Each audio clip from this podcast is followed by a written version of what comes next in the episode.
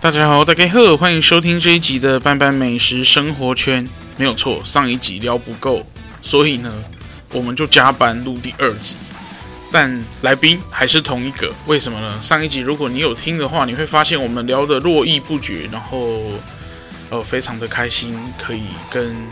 这位饮食作家呢一起聊聊天，那互相切磋来这个跟这个高雄的美食的这个。天地呢，好好的相处一番啦，哈。那我们来欢迎《上好食》的作者郭明哲，也就是 Roger。嗨，班班好，各位听众大家好，我又来了。嘿，我们不要花太多时间介绍他了，为什么？你去看他的书就知道了。谢谢班班。对，十周年了，而且已经超过十刷了，赶快去书店买啊，各大书店都有啊。如果想要找他签名的话，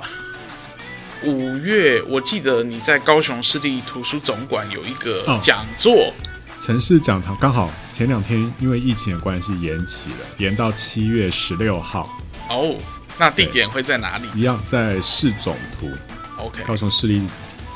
啊、呃、图书馆。对，总馆。对对对。OK，记得大家赶快去报名起来，因为那场讲座是免费的。对，对，而且还可以找作者签名。欢迎大家来。让我签签到手软。对啊，不过呢，上一次看到他签到手软，其实是因为在一个舞台剧，而是在这个至善厅的表演。为什么呢？因为我发现《上好食》这本书呢，已经红到除了书卖很好之外呢，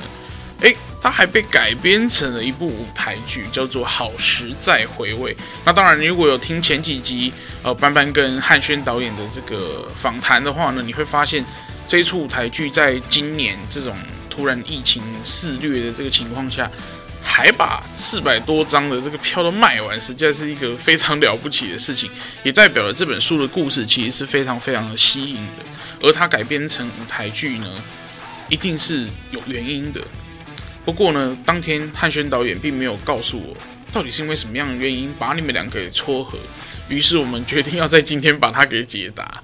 当时是呃怎么样的一个因缘际会，而让这本书能变成一个舞台剧的呢？因缘际会哦，其实就是汉轩的太太婉婷，那也是好市集剧团的经理。对，那他某一天的时候，他就敲了私讯给我。去年的时候，去年大概十月份，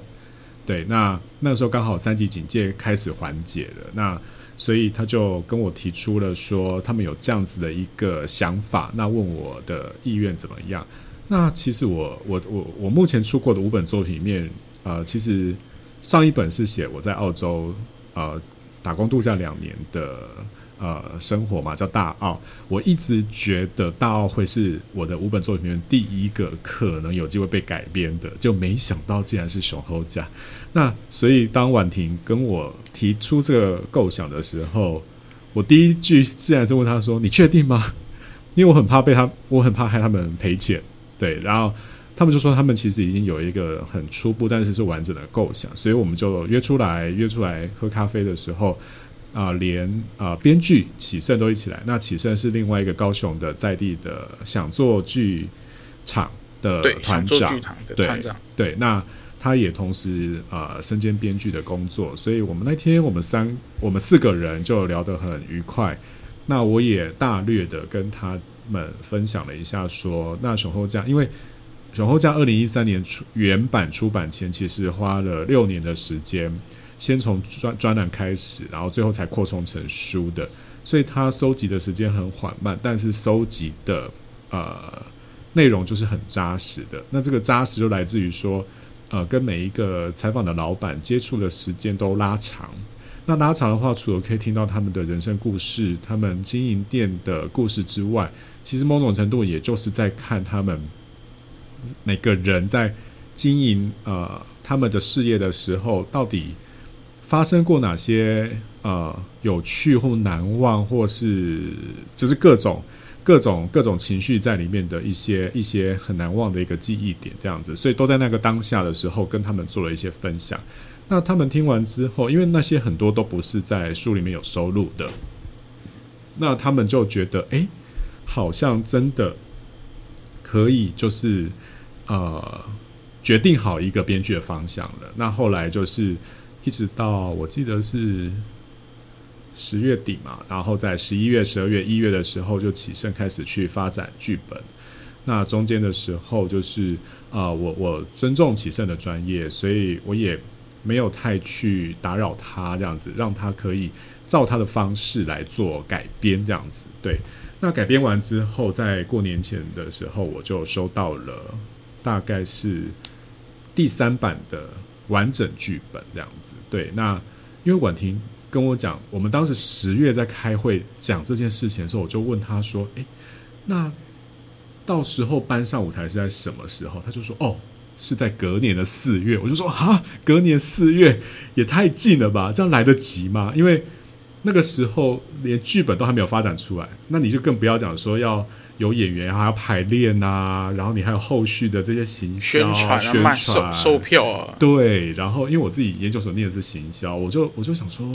来得及吗？这样子，那他们就他们就说可以。对，那我就觉得好。那那既然大家都已经有有这样的决心的话，那我们就来试看看吧。我们就把它当成是一件好玩的事情，这样子。对，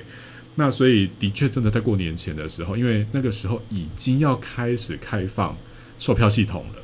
对，那所以同时间那个剧本就大概也生出来了，所以就大概过年那个时候就开始去读了一下剧本，那其实是蛮觉得蛮感动的，就是他他其实有一点点像是啊、我很喜欢的一部李安导演电影叫《饮食男女》的那种味道，就是他把那种华人家庭亲子之间，还有呃那种很难。言说，然后很难彼此流动的那一种情感，有点纠结的纠结，然后，然后，但是是却又互相关心、很爱的那种方式。好，那那都透过食物，透过吃，然后来做了一些转化，然后把它带出来，那进而再带出了我刚刚分享，就是熊厚价里面的某些经典店家，还有我在会议上跟他们分享我在跟这些店家互动的一些故事。所以启胜后来编出来的剧，那个男主角，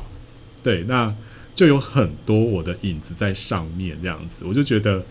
呃，四月二号在高雄市立文化中心至善厅首演的时候，我坐在当下看的时候，就有一种很奇妙的感觉，就是你会看到这个人，因为他是改编嘛，对不对？嗯、那改编一定是有一像里面的家庭故事，其实就是跟我们家。没有什么关联性，嗯，但是那个整个男主角在采访的过程啊，那个个性的塑造啊，跟呃店家聊天的方式啊，包括那个男主角说话的模式、语调，我觉得都跟我很像。那我就觉得哇，有点吃惊，就是我很像某些时候就看到了我在舞台上的感觉。那那种感觉其实就是蛮感动，然后又觉得有点奇幻，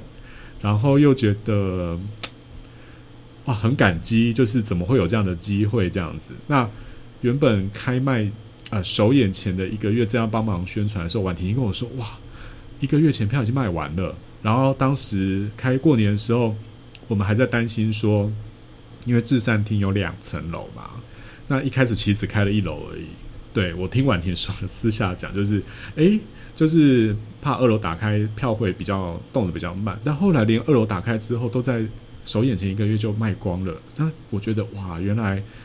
呃，大家其实对这出剧，当然我觉得好市集本身，呃，像是、呃、婉婷啊、汉轩啊、启胜啊，他们他们本身在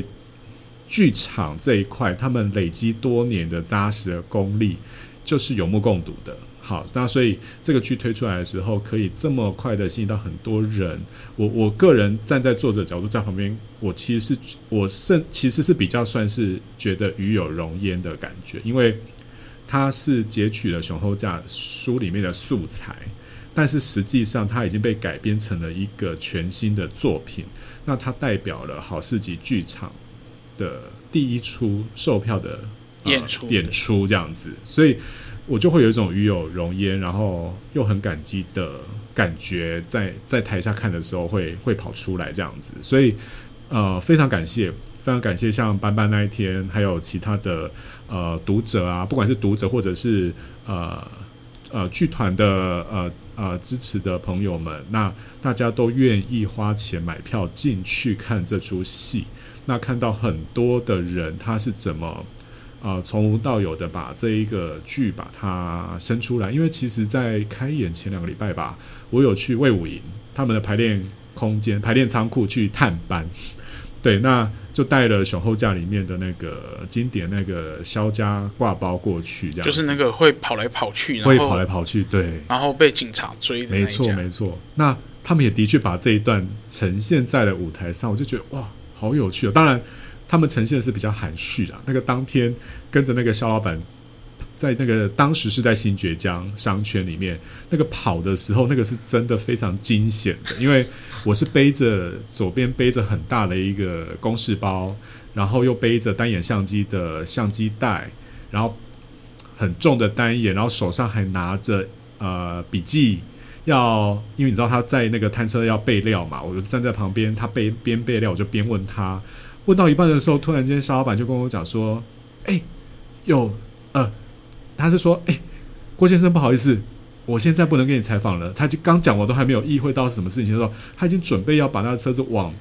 另外一个，就是那个叫什么新田路，新田路另外一个方向推过去了。然后推过去的时候，我就下意识的就是因为他要两只手去握那个推车的手把，所以他整包那个挂包啊，挂包皮啊。”都还没有来得及放进那个蒸笼预热，那因为两只手他要去推，所以他整包挂包就推到我的身上来，所以我就是无意识就接过那个挂包之后，我就跟着他一起跑，对，然后我们就跑过了新田路之后，就在对面的巷子里面，他已经准备好一个地方是要躲警察的，对，那那你就想说，哇，原来你知道在十几年前的时候，当时最多人去查美食的空间叫 Mobile 零一。那那个时候我印象很深刻，就是我我那个时候是在那个地方第一次知道肖家挂包的，然后那时候大家都称它叫神出鬼没的挂包摊，有点像是那种幽灵香肠的那种感觉，类似类似类似。对，那所以他的地点就一直换来换去，一直换来换去这样子。然后我就想，哇，就是那现场真的体验过之后，终于知道为什么叫神出鬼没这样子。那你看这样子，十年十几年过去了，那到今年。要出十周年的畅销典藏版的时候，在更新店家资讯的时候，哦，才知道说哇，原来萧老板其实已经在做别的工作了。但是现在在呃凤山的海洋夜市里面，好、那弟弟他的亲弟弟，好、还是一样坚守那个挂包摊车。然后当年就是在准备这些材料的是爸爸妈妈，十十几年后，他们都还是由他们来准备，那就意味着。他们的身体是非常平安健康的。那我听到这件事情之后是很开心的，就是代表他们，你知道中间又经过两年疫情嘛，那所以他们都可以这么平顺度过，就很很开心。那我觉得就是因缘际会吧。你看那天去探班的时候，在魏武营，然后就离海洋夜市很近。那他们也只有在他们排演的那我去的那一天礼拜四，他们才会在海洋夜市出现，就是刚这么刚好。天时地利人和，天时地利人和就在附近，我就直接去订了一箱，然后让演员们排练完之后，大家可以带一个挂包回去吃，这样子。所以我觉得那种那种那种联动我，我我个人是很喜欢的。对啊，所以我觉得也因为这个剧吧，你又牵引出了很多不只是好玩的事情，也有很多好玩的缘分。那你也不知道说与你新认识的这些新的演员或者编剧或者剧团，未来会不会有其他更有趣的合作，你不会知道。好，那我的个性比较就是像这样子，就是我很喜欢认识很很多有趣的人。那这些有趣的人的话，我一开始我跟他们就是很纯粹的交集，我并不会一开始就用一种很可能很商业或很利益的方式来切入，说哦，那我如果跟他认识了，我我可以达到什么好处？我我从来不会这样想。那但是有的时候你就会发现，冥冥中，诶，当你不这样想的时候，很多好趣有趣的事情、好玩的事情，它就自然而然发生了。对，那那我我我我我一直都是用这样的原则在做事情跟完成这些合作，对，所以这出戏这出戏算是一个美好的插曲吧。以出书这件事情来说，对，那非常感谢的。嗯，于是这一场戏呢，会不会加演，或者是会不会再有新的改编，就让我们拭目以待了。期待，期待。对，我们都很期待，我们要施加压力给汉轩导演。好，不过呢，我们在这个舞台剧，虽然大家现在已经看不到，不过呢，就很好奇。除了舞台剧之外，Roger 会有新的书来跟，或者是新的，除了大家平常在高铁杂志，或者是呃你在合作的一些平台上面看得到你的作品之外，会不会有属于自己新的作品来跟大家见面？呃，是有的，就是目前都在呃积极的准备中。好，那因为当时熊厚价在出版的时候，就是他二零一三年出版嘛。但是他是从二零零七年先跟高雄诚品书店合作一个美食专栏叫《高雄味道》开始去慢慢累积出来的。那二零零七年那个时空背景，高雄县市还没有合并，所以你会发现后来出书熊厚价里面的一百一十一个店家，大概有九成以上都在以前的高雄市区里面。好，所以就就这十年来，就有非常多以前县区的读者就会反映说：“哎，你怎么没有介绍我们？”什么？比如说冈山啊，没有那马夏啊，哦，对，旗山啊，像三山都在高雄县区嘛，对不对？那那甚至是比较县，你看高雄三三十八个行政区从山连到海，那像刚刚班班分享，像那玛夏啊、桃园区啊，像茂林啊，对，甲仙啊，这些比较靠山区，我们所谓的东高雄的部分，好，那还包括旗山美浓，其实有非常非常多很经典的店家都还没有收录进来。所以现在的目标就是希望可以，呃，把这些店家都把它收录进来之后，可以推出一个全新的续集。那这个续集同时间也把以前高雄市区还没有来得及，啊、介绍进来的一些经典店家，也可以把它写进来。那目前这件事情正在很积极的进行中。那希望这个，但因为疫情的关系，所以一直不停的在做调动。那我只能跟大家说，希望非常非常快的时间之内，就可以让大家呃跟新书可以见面。那希望这个新书跟现在已经推出来的熊厚价合在一起之后，可以变成是一个完整去看高雄这百年来三十八个不同的行政区域。当然概念上没有三十八个行政区每一个区都有美食纳进来，但是大部分都有。那可以是合在一起之后，是一个可以完整看整个高雄市百年来饮食文化的一个一个一个很好的一个参考书吧，可以这样讲。嗯，那希望可以做到这件事情。其实呢，我觉得这这本这两本书如果出齐了，还可以跟另外一本高雄的旅游书搭在一起，因为我发现，呃，你如果只骑摩托车或是开车专程去这些地方，我觉得。好像还少了那么一位，于是呢，我发现你如果搭着一本书，它是骑脚踏车带你游高雄，而这本书叫《打狗慢骑》哦，《打狗慢骑》，因为它里面也有非常多的路线，其实跟这些美食店家是有相关联的。是，是那它也跟整个高雄百年的历史有很大的关系。是，于是这三本书如果合在一起看，我觉得你可能可以大概有三年可以。不用去愁说 要吃什么，然后假日要去哪里玩，你会发现其实除了出国玩之外，原来高雄就已经这么好玩。是打狗慢骑也是我非常喜欢的一本作品。对，那刚好延续班班这个讲这个讲的话题，其实你如果去仔细看的话，高雄市里面的自行车步道其实规划是非常的完整的。所以你今天呢、啊，你如果假设你今天是外地朋友，你在左营高铁下车好了。那旁边就是莲池潭了。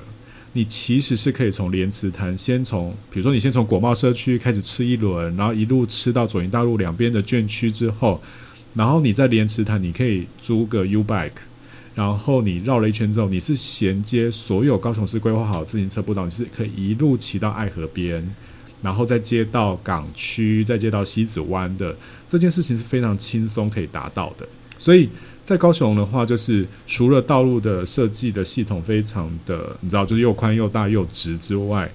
这些自行车步道的便利，然后加上可以沿着爱河，好一路骑到出海口，这些 这些旅行的感受都可以帮助你，就是去感受到高雄身为一个不只是移民城市，它也是一个海洋城市，那它也是一个非常宜居的慢活城市。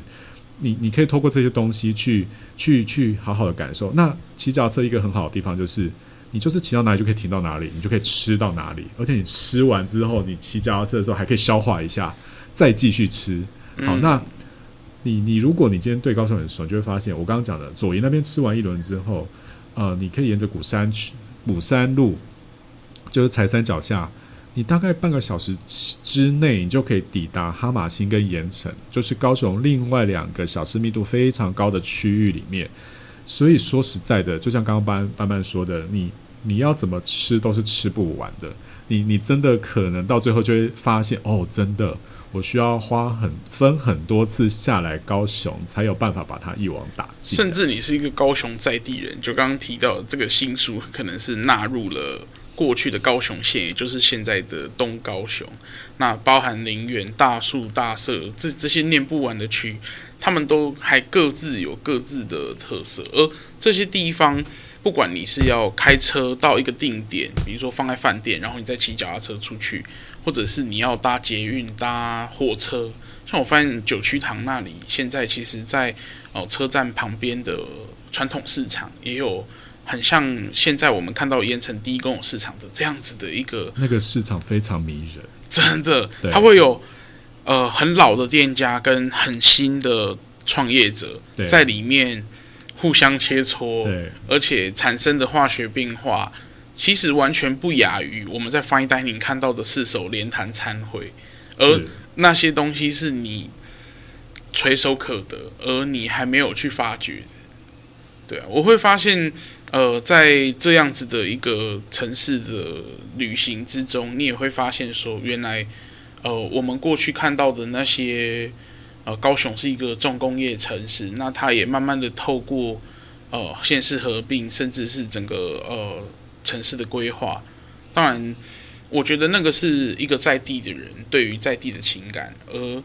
这些情感如何把它转换成我？我每次就会就会在很多粉丝专业看到说啊，高高雄都是无虾米行个省诶，高雄那省都是博二，高雄那省都是 Outlet 去购物中心，心里都会觉得听他在听他在放屁。对，高雄明明有这么大一个地方，你要去爬玉山也可以哦。那为什么这些东西并没有被发掘，或者是说并没有被推广？这是很可惜的事情。明明我们有这么多呃拥有的观光资源，而我们却没有去把它利用。甚至我们可能永安可以吃沙巴鱼，甚至还可以吃完沙巴鱼再跑到跑到这个蚵仔寮去吃其他的海鲜的。那我觉得其实有很多很多的路线是等待大家去发掘。但问题来了，其实熊猴架里面有提到最后一章有提到这个伴手礼，我相信。每次你只要在 PTT 或是 d c a r 或是各大讨论区在讨论高雄没有伴手礼这件事情，高身为一个高雄人就会觉得怎么可能？对，怎么可能？就是你你听到说你去各个地方都有各个地方的名产，你去花莲就会买剥皮辣椒，就会买麻薯，但为什么来到高雄就是不知道要买什么回家？于是今天想要请 Roger 来跟大家介绍一下。高雄究竟有哪些伴手礼可以让你带回家？呃，其实高雄伴手礼的选择非常多，对。那但是我觉得很多人会陷入一个盲点，就是说，为什么觉得高雄没有伴手礼？是因为可能没有某一种类型，或者是某一个店家，他被长期很啊、很。很聚焦的在推推呃推这件事情，所以让大家可能在切入的时候，一开始他会比较难去选择说哦，到底有什么样？就是哇，一想就会想到那个伴手礼。比如说你到中部的时候，你你看可能台中就会想到太阳饼，那可能你到鹿港是奶油酥饼等等的。可是说实在的，因为中部它有一个饼窟的一个历史的文化的传统，对，那所以。很多的台式的传统的糕饼的原乡都来自于中部地区，所以它其实是有其来有自的。那你说高雄有这样的渊源吗？你如果说就饼来说的话，你光是高雄的七呃中正路，它就有一整条的呃所谓的喜饼街，喜饼街或者有人讲它叫汉饼街都可以。对，那你就整条上面你就可以看到非常多老字号的高雄的。饼类的伴手礼，好，比如说像旧正南啊，好，那或者是呃收录到熊厚价里面的不二治果啊，对，那这些都是非常经典的店家。那你看，像中正路上面还有另外一家，我还没有写进去熊厚价里面，但是我非常非常喜欢的一个伴，你也可以把它当成是伴手礼，就是有一间老店叫锦福，就是那个锦是。呃，一个金字旁，那个就是锦绣的锦，锦绣的福气的福。对，这个班班应该知道这间店。那你知道我想要讲的是哪一个吗？锦福里面什么是我很爱的？我觉得应该是它的大饼吧。对，什么类型？就是那个里面有包肉燥，然后不是？哎，不是啊，不是，是甜的。哦，是甜的啊。它有一个叫白雪酥哦，白雪酥，哦，好爱哦，天哪，好好吃。但是我们两个喜好不同，我很喜欢那个霸饼。哦，你喜欢霸饼？霸饼我也喜欢，我也喜欢。但是它那个白雪酥，就是因为我还没有正式采访过他们，但是它就是有一种说不出来的，就是它的组合，然后那种绵密度那一种是是我很喜欢的。好，那这是汉饼的部分。那其他的部分的话，像熊厚价里面其实已经。收入了非常非常非常多，就是不同的类型的伴手礼。比如说，我讲一个很经典的，就是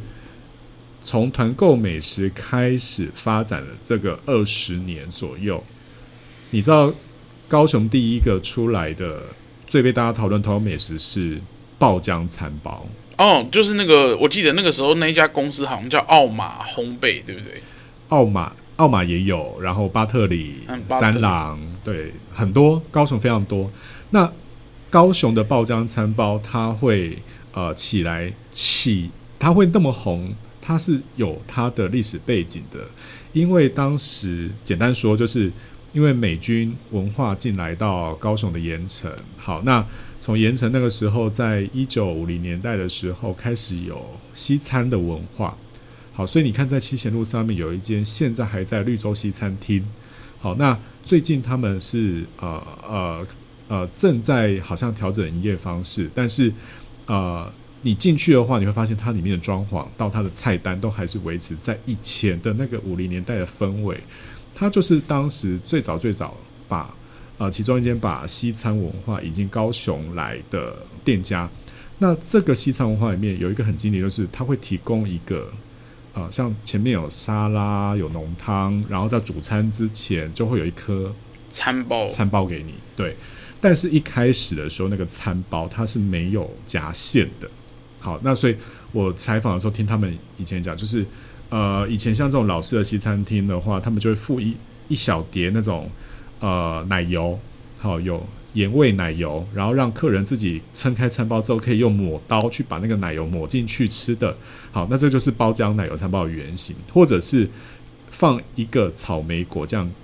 的那个果酱品给你。那那个时候，那个果酱品外面的瓶身是一个自由女神的哦，就是自由牌的。对对，所以大家都戏称它叫自由女神草莓果酱，就这两种口味。那呃，后来就是。因为呃，这些大家开始去吃西餐之后，你知道台湾人其实是很聪明的，就是他们很会赶快顺应客人的需求去做调整。他们就发现，诶，那如果我的餐包里面直接把馅夹进去，让客人不用再花时间去抹的话，好像客人吃起来会更方便。好，所以三郎的爆浆餐包为什么可以在第一时间就红起来，变成高雄很有名的？你可以说它是团购美食，也可以他说他把你也到现在还有很多把它当成是伴手礼。好，就是因为三郎第一代的老头给，他以前他在日治时期的时候，他是去学做呃日本面包的技法的。好，那后来的时候呢，就是西餐厅就去找了呃三郎的老板来谈说，能不能帮我把餐包变成有馅的版本。对是因为这样的渊源，所以他就后来就弄出了这个馅有限的版本。然后你直接进去加热之后，那个奶油就融在里面。你咬开剥开的时候，它就会爆浆，就会让人家觉得很很舒畅，吃起来很舒畅的感觉。好，就就这样子起来了。那这个爆浆奶油餐包，它到你看到、哦、到五零年代后来开始有这个出来，到两千年出现团购美食，中间还有一段的时代落差，对不对？但是你不要忘记，大概七零年代的时候，六合夜市就起来了。没错。那六合夜市起来之后，在一些大型我们现在知道的平价连锁的牛排品牌还没有大举的出现在市场前，以前我印象很深刻，我们小的时候想要吃牛排，如果我们不是去夜市吃夜市牛排的话，夜市牛排其实有很多很好吃的。但如果你想要吃那种是有空有空间有气氛，然后稍微有些服务的，那大概爸妈就会，比如说你考试考得好，或者是有一些什么要奖励你的时候，就带小朋友去六合夜市吃牛排。好，那个时候印象很深刻，就是去六合夜市吃牛排，然后去南华路的步行街，已经有新兴夜市嘛，就去买童装。好，这个是以前很热门的事情，所以以前中正路上面那个天桥还在的时候，我印象很深刻，就是你去六合路吃牛排，吃完之后走那个天桥，再去逛那个新兴夜市，去人挤人的去买童装，这样子，就是你会觉得是一个很大的享受。那所以那个时候在六合夜市就所谓的四大天王的牛排馆。那那些牛排馆，你进去吃的时候，对小朋友，像我那时候小朋友来说的话，其实最期待的不是吃到那一块牛排，反而是吃到那一颗爆浆餐包。因为那个时候这些牛排馆，他们也都会去跟这些呃做餐包的面包厂直接去叫这些，对，所以你说光是一个爆浆餐包。大家都直接连接到是两千年后团购美食。实际上，你这样子一路一路这样往前推的话，时间的倒叙会让你知道说，哦，它会变成高雄的一个现到现在为止，还是很多人到了盐城、到了大沟顶，就会想要去三郎买，或者是去市面上的像呃巴特里啊、像奥马很多很多间的餐包，他们出来的口味都不太一样。但是概念上都是一样的，好，你要么就是加热吃外脆内爆浆的口感，要么就是冻起来之后再加热吃，像冰淇淋，没错，就是那种冰火的感觉。那不管怎么样，它其实概念上来说，它只是没有大被大家一直讨论。但是你说它不是伴手礼嘛？我觉得你你你听我这样讲时间的倒叙的话，你你会不会觉得它其实就是很能代表高雄的一种伴手礼的？呃，一个礼盒的呈现方式。好，那再来，如果你如果从另外一个角度来看伴手礼这件事情的话，刚说了嘛，因为高雄县市合并之后，高雄的物产其实是非常非常丰富的。所以，如果你往东高雄，就是往山区的方向走的话，比如说你到六龟，六龟有现在台湾少见的野放山茶，对不对？那野放山茶，台湾的喝茶的市场很大。好，你看索尔你就知道。那但是，比如说大家都聚焦在南投，像是红玉啊、十八号等等的，那这些或者是像东部的蜜香红茶啊，或者是鹿野的红乌龙啊这些，但实际上，台湾的野放的山茶的占的市场比不到百分之三，但有很大的比例就落在高雄的六龟的山区，所以你在六龟有很多间的茶厂。他们自己后来就推出茶的品牌，所以你可以买到很精美的野放山茶的礼盒。对，那里面就会有很棒的野放山茶的茶叶可以挑选。好，它做做成很多不同的白茶，或者是红茶，或者是乌龙等等的这些这些这些选项。那甚至是有一些烘焙坊就拿这些野放山茶的茶叶来入甜点，做成比如说像生乳卷啊。比如说像汉饼啊等等的，那甚至就会有一些品牌直接把这些好的店家再把它串联起来，变成一个季节限定或时间限定或主题限定的伴手礼品。好，那里面你可能就同时间可以啊、呃、喝到属于高雄独有的茶的文化，好山茶文化，同时又有茶食的甜点在里面变成了这样的一个礼盒。那你说这个能不能代表高雄？我觉得它很能代表高雄。好，那还有一些老字号，比如说像苏老爷的麦芽花生糖，嗯，对不对？好喜欢吃。对，那它也是现在台湾少见，你看到它，因为我真的有去采访过他们，他们真的就还是按按部就班的，照当时现在现在二代接班了，照当时苏老爷就是他们的爸爸那个做法，一步一步按部就班的做，那做出来，包括他们的花生麦芽糖有很多不同的口味。好，那。甚至他们后来发展出来，像雪线饼啊这些的，也都可以弄出很精美的礼盒。那你说这些是不是属于高雄的伴手礼？我觉得是。好，那如果再回到上一集，就是我们跟跟呃刚呃上一集跟班班聊天聊到移民城市这件事情的话，那你也可以发现有很多的品牌。他们可能在，他们是在高雄创立品牌，但他们可能不是原生的高雄人。嗯，好，那我举一个例子，就是呃，我曾经已经写在呃我的微笑台湾专栏里面的，就是有一个呃高雄的一个伴手礼品牌叫妈妈咪呀，那那个妈是阿妈的那个妈，好，妈妈咪呀，咪呀就台语的咪呀，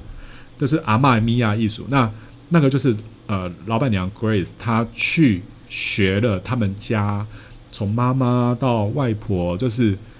因为妈妈外婆他们是澎湖背景，好，所以你知道澎湖就有很多海味，所以当时他们就会把干贝直接手工剥丝做成纯干贝酱，然后弄一点点辣，然后拌饭啊、拌面、拌菜都很好吃。那跟 XO 酱不一样哦，它就是纯干贝剥丝去弄出来的酱。好，那但是后来这个澎湖背景的家庭，他们到了台北，但是因为 Grace 她又移居到了高雄来，嫁到高雄来。所以品牌是在高雄创立的。好，那这几年他就呃得到高雄十大伴手礼奖，然后也入围很多很棒的奖项。好，所以他们现在推出来那些像干贝的纯干贝的这样的礼盒，或者是香辣坚果酱啊，甚至是拿那种干贝来做的那个中秋节的时候非常红的那个叫珍珠饼。你你你说这些礼盒能不能代表高雄？我觉得也很能代表高雄，所以如果你从三个不同的面向来看的话，第一个是高雄原本就有的，第二个是从高雄的呃物产跟它的区域来看，后来包装成礼盒的东西，然后再第三个是移民他来到高雄之后创立出来的品牌。你若从这三个角度来看伴手礼这件事情的话，你会发现其实它是百花齐放的，就是。你要你要选的选择其实是非常非常多，所以我们是不是还是需要像以前的思维，就是我们想到某一个城市就一定要是买什么样的东西来当伴手礼？我觉得这样的思维在当代来说，或许可以把它稍微打破，就是让你自己的选择性可以更多样这样子。嗯，我发现。不管是旧有的高雄市，或是现在我们县市合并后的县区，其实我都发现我们的物产，因为其实县区农产是非常丰富，渔产也非常丰富。但我发现，就像我们去以前强到说去冈山就会吃羊肉，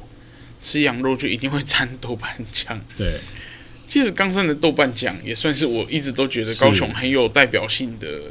这个伴手礼。对，那。像你去岐山，你就会岐山，就是一直都产香蕉，对，香蕉所诞生出来的甜品或者是蛋糕，对，我们去日本都会买那个香蕉蛋糕，怎么怎么在台湾就不会有人去岐山买那个香蕉蛋糕？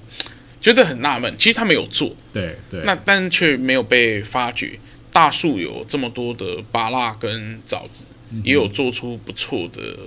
啊伴手礼，只是好吧，我还是觉得。像是像彪妈刚刚提到，你看像我突然想到，像美农，美农现在就你知道以前美农除了烟叶以外，它的芝麻黑芝麻也是非常有名的，但是它没落了一阵，式微一阵之后，现在像我知道的一个品牌叫南投河，他们就在富裕台湾本土的黑芝麻。你知道现在大部分我们知道黑芝麻其实都是进口的。那进口的黑芝麻跟台湾本土富裕出来的黑芝麻，其实从香味到口感，它其实是不太一样、截然不同的。那但是本土富裕这件事情，它是非常辛苦的。那他们现在这几年一直在做这个事情，那做出来的富裕成功的黑芝麻的话，它就拿来酿油，那或者是做黑芝麻酱。那我很爱买这些东西拿来当伴手礼送给别人，因为它就是代表高雄的风土。对，所以像这个，然后你刚刚讲的那个，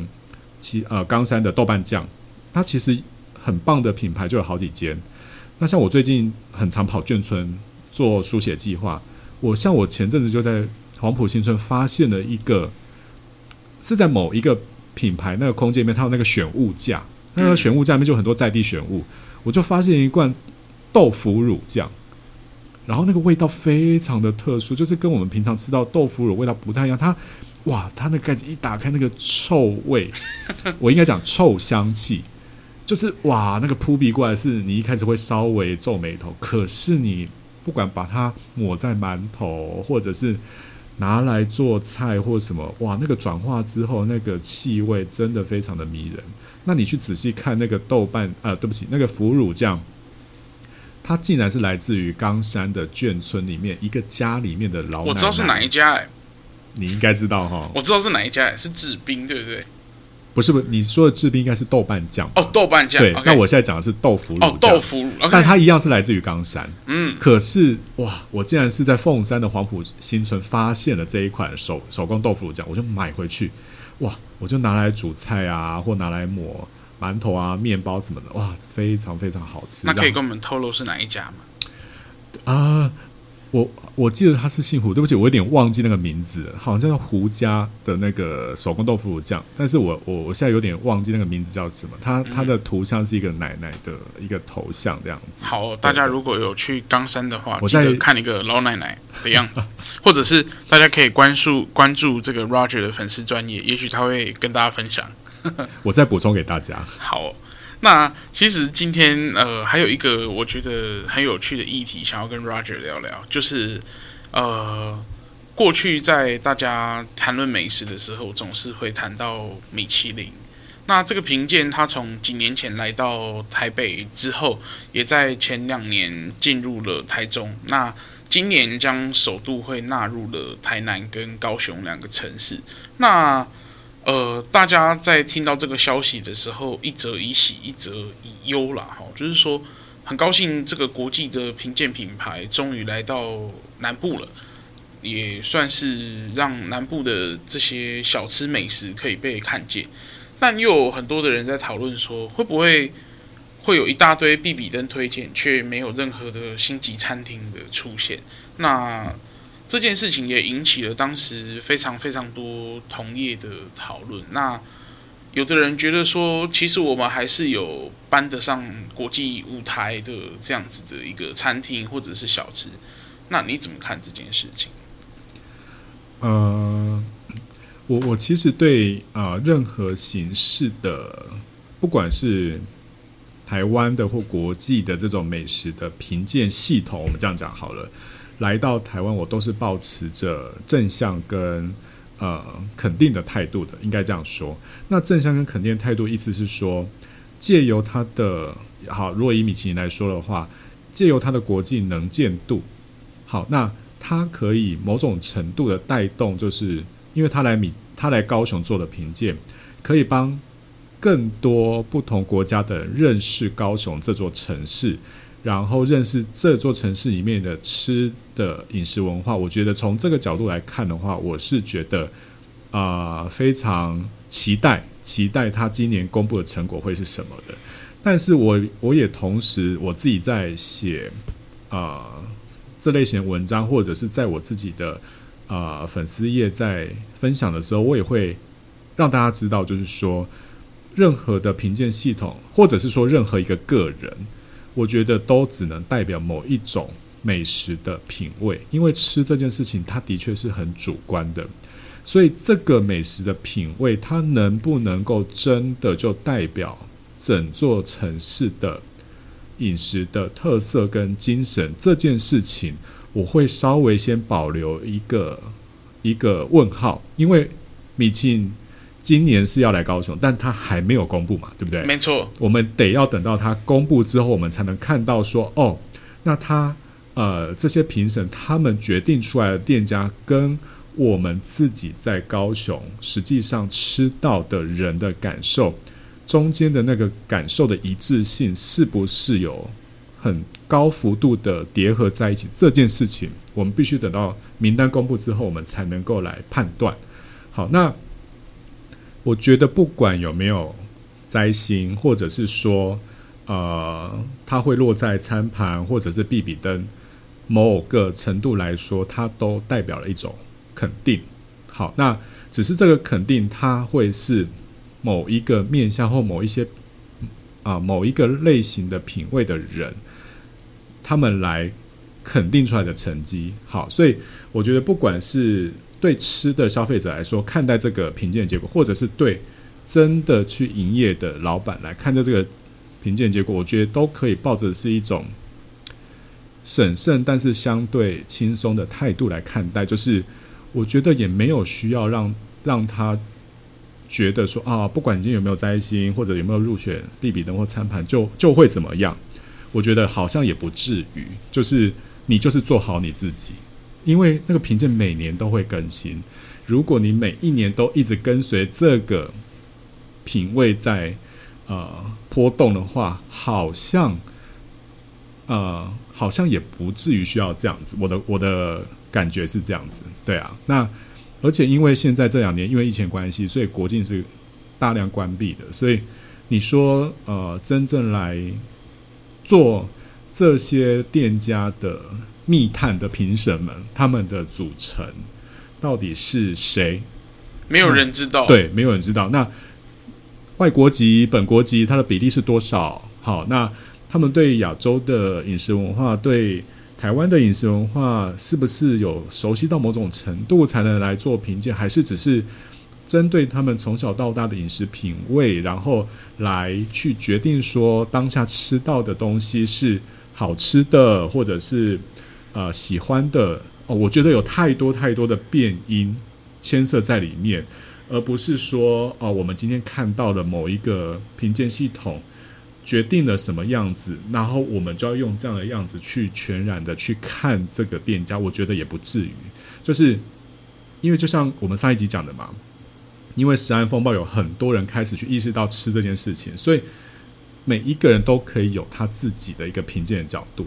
然后去想说，哦，如果我今天我喜欢的食物是什么的话，那我现在是网络时代啊，每个人都有自己的社群媒体啊，所以你可以用你自己的方式去去去去为它发声，去去去去去肯定它，我觉得这都可以的。所以我觉得回到最后一个重点，就是这个评鉴系统就是轻松平常心看待。所以我私底下我也听到很多我认识的主厨，他们其实是。呃，有些当然很期待，有些就顺其自然。就我还是做好我自己。那我觉得听到他们这样讲的时候，我就非常，我觉得我会觉得很安心。安心的点就是，对，你就是做好你自己，我就是喜欢你做自己的那个样子。你就是好好的做好你自己。原本你不管是在小吃，或者是你在创作类型料理，或者是 fine dining 的路线，你就是好好做好你自己。自然就会有人喜欢你，就会肯定你。你不，你不需要为了某一种形式而而去啊、呃、做很很很呃很特别的改变或什么的。我我是觉得不需要啦。对啊。嗯，我们也期待八月会在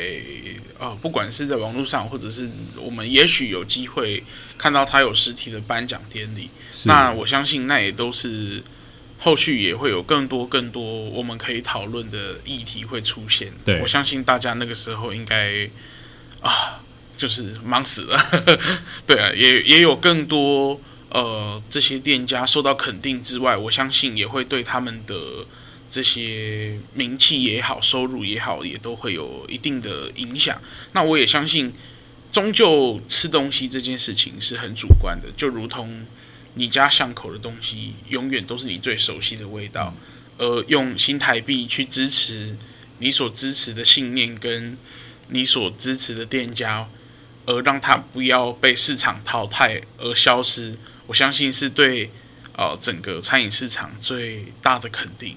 那今天很感谢 Roger 可以来到班班美食生活圈。我发现聊了两集，还是觉得永远都不够，于是也很希望之后 Roger 如果有空，还可以来到这边来跟大家聊聊。那呃，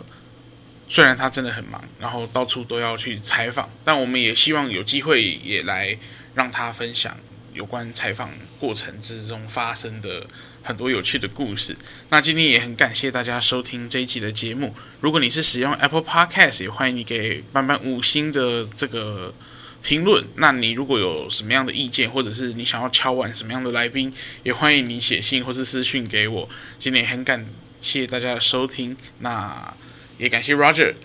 谢谢大家，谢谢班班的邀请。OK，谢谢大家，谢谢，拜拜，拜拜。